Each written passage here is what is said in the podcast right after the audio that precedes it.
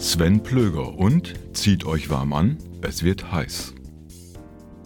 Das interessanteste Buch, das ich seit langer Zeit gelesen habe. Nicht nur, weil es toll geschrieben ist, weil es Wissenschaft so verständlich und kurzweilig darstellt, sondern weil es mir klar gemacht hat, dass ich von Klima und Wetter glattweg gar nichts weiß. Besser wusste. Weil es mich nicht nur mit viel Wissen, sondern auch mit einem Arsenal an Argumenten gegenüber Klimawandelleugnern ausgestattet hat. Sven Plöger kenne ich schon seit seinen Anfängen im Fernsehen, als er eher gezwungen als gewollt für den Wetterbericht vor die Kamera musste, weil der eigentliche Kollege kurzfristig erkrankt war. So ist er inzwischen nicht nur deutscher Diplom-Meteorologe, sondern auch Fernsehmoderator. So unterhaltsam und sympathisch er seine Sache vor der Kamera macht, so überzeugend auch sein letztes Buch. Prädikat äußerst wertvoll.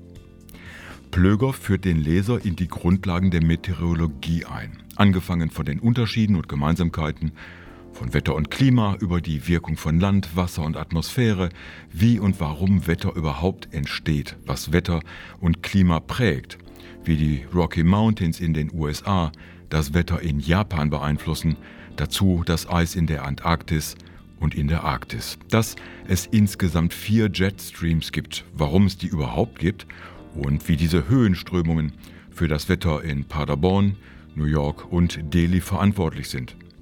Der heiße und trockene Sommer 2018 hatte damit zu tun, was der verantwortliche Jetstream Hochdruckgebiete über Mitteleuropa quasi festgenagelt hatte, was wieder an den fallenden Temperaturunterschieden zwischen Arktis und Äquator liegt, warum El Niño mal kommt und mal nicht und was die Folgen sind.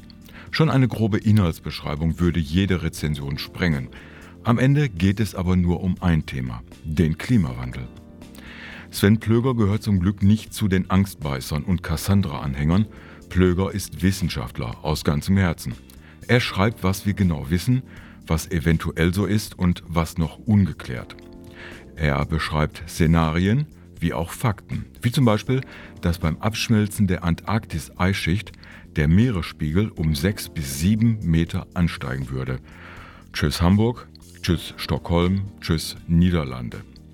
Es ist schon eine wissenschaftliche Breitseite, die Plöger da serviert. Nur ganz selten rutscht ihm mal ein Fachbegriff durch, ohne ihn zu erklären. Was Wissenschaftlern dann oft schwerfällt, nämlich aus der Sache eine Geschichte zu machen, die schiere Masse an Aspekten und Faktoren zu einem Gesamtbild zu fassen. Das gelingt ihm hervorragend.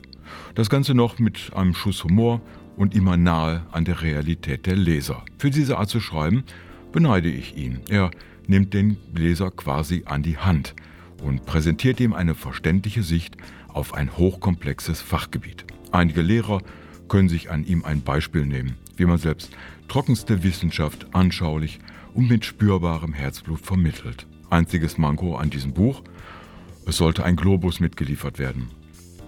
Leider ist das Thema, um das es in diesem Buch geht, weniger vergnüglich, denn Plöger macht keinen Hehl daraus, dass wir uns gerade entweder neoliberal begeistert, populistisch gelangweilt oder schlichtweg ignorant und bequem unser eigenes Grab schaufeln. Das Buch liefert in der Mitte ein grandioses Beispiel für unsere katastrophale Einstellung und unseren Größenwahnsinn. Hätte damals Mr. Thomas Mitchley in den USA für sein angeblich harmloses Kühl- und Lösungsmittel FCKW nicht das billige Chlor, sondern das teure Brom verwendet, hätte die Erde heute gar keine Ozonschicht mehr. Und wir wären alle geröstet. Dabei wollte Mr. Mitchley doch nur etwas Gutes tun. Die Konsequenzen seiner Erfindung wurden erst den nachfolgenden Generationen klar.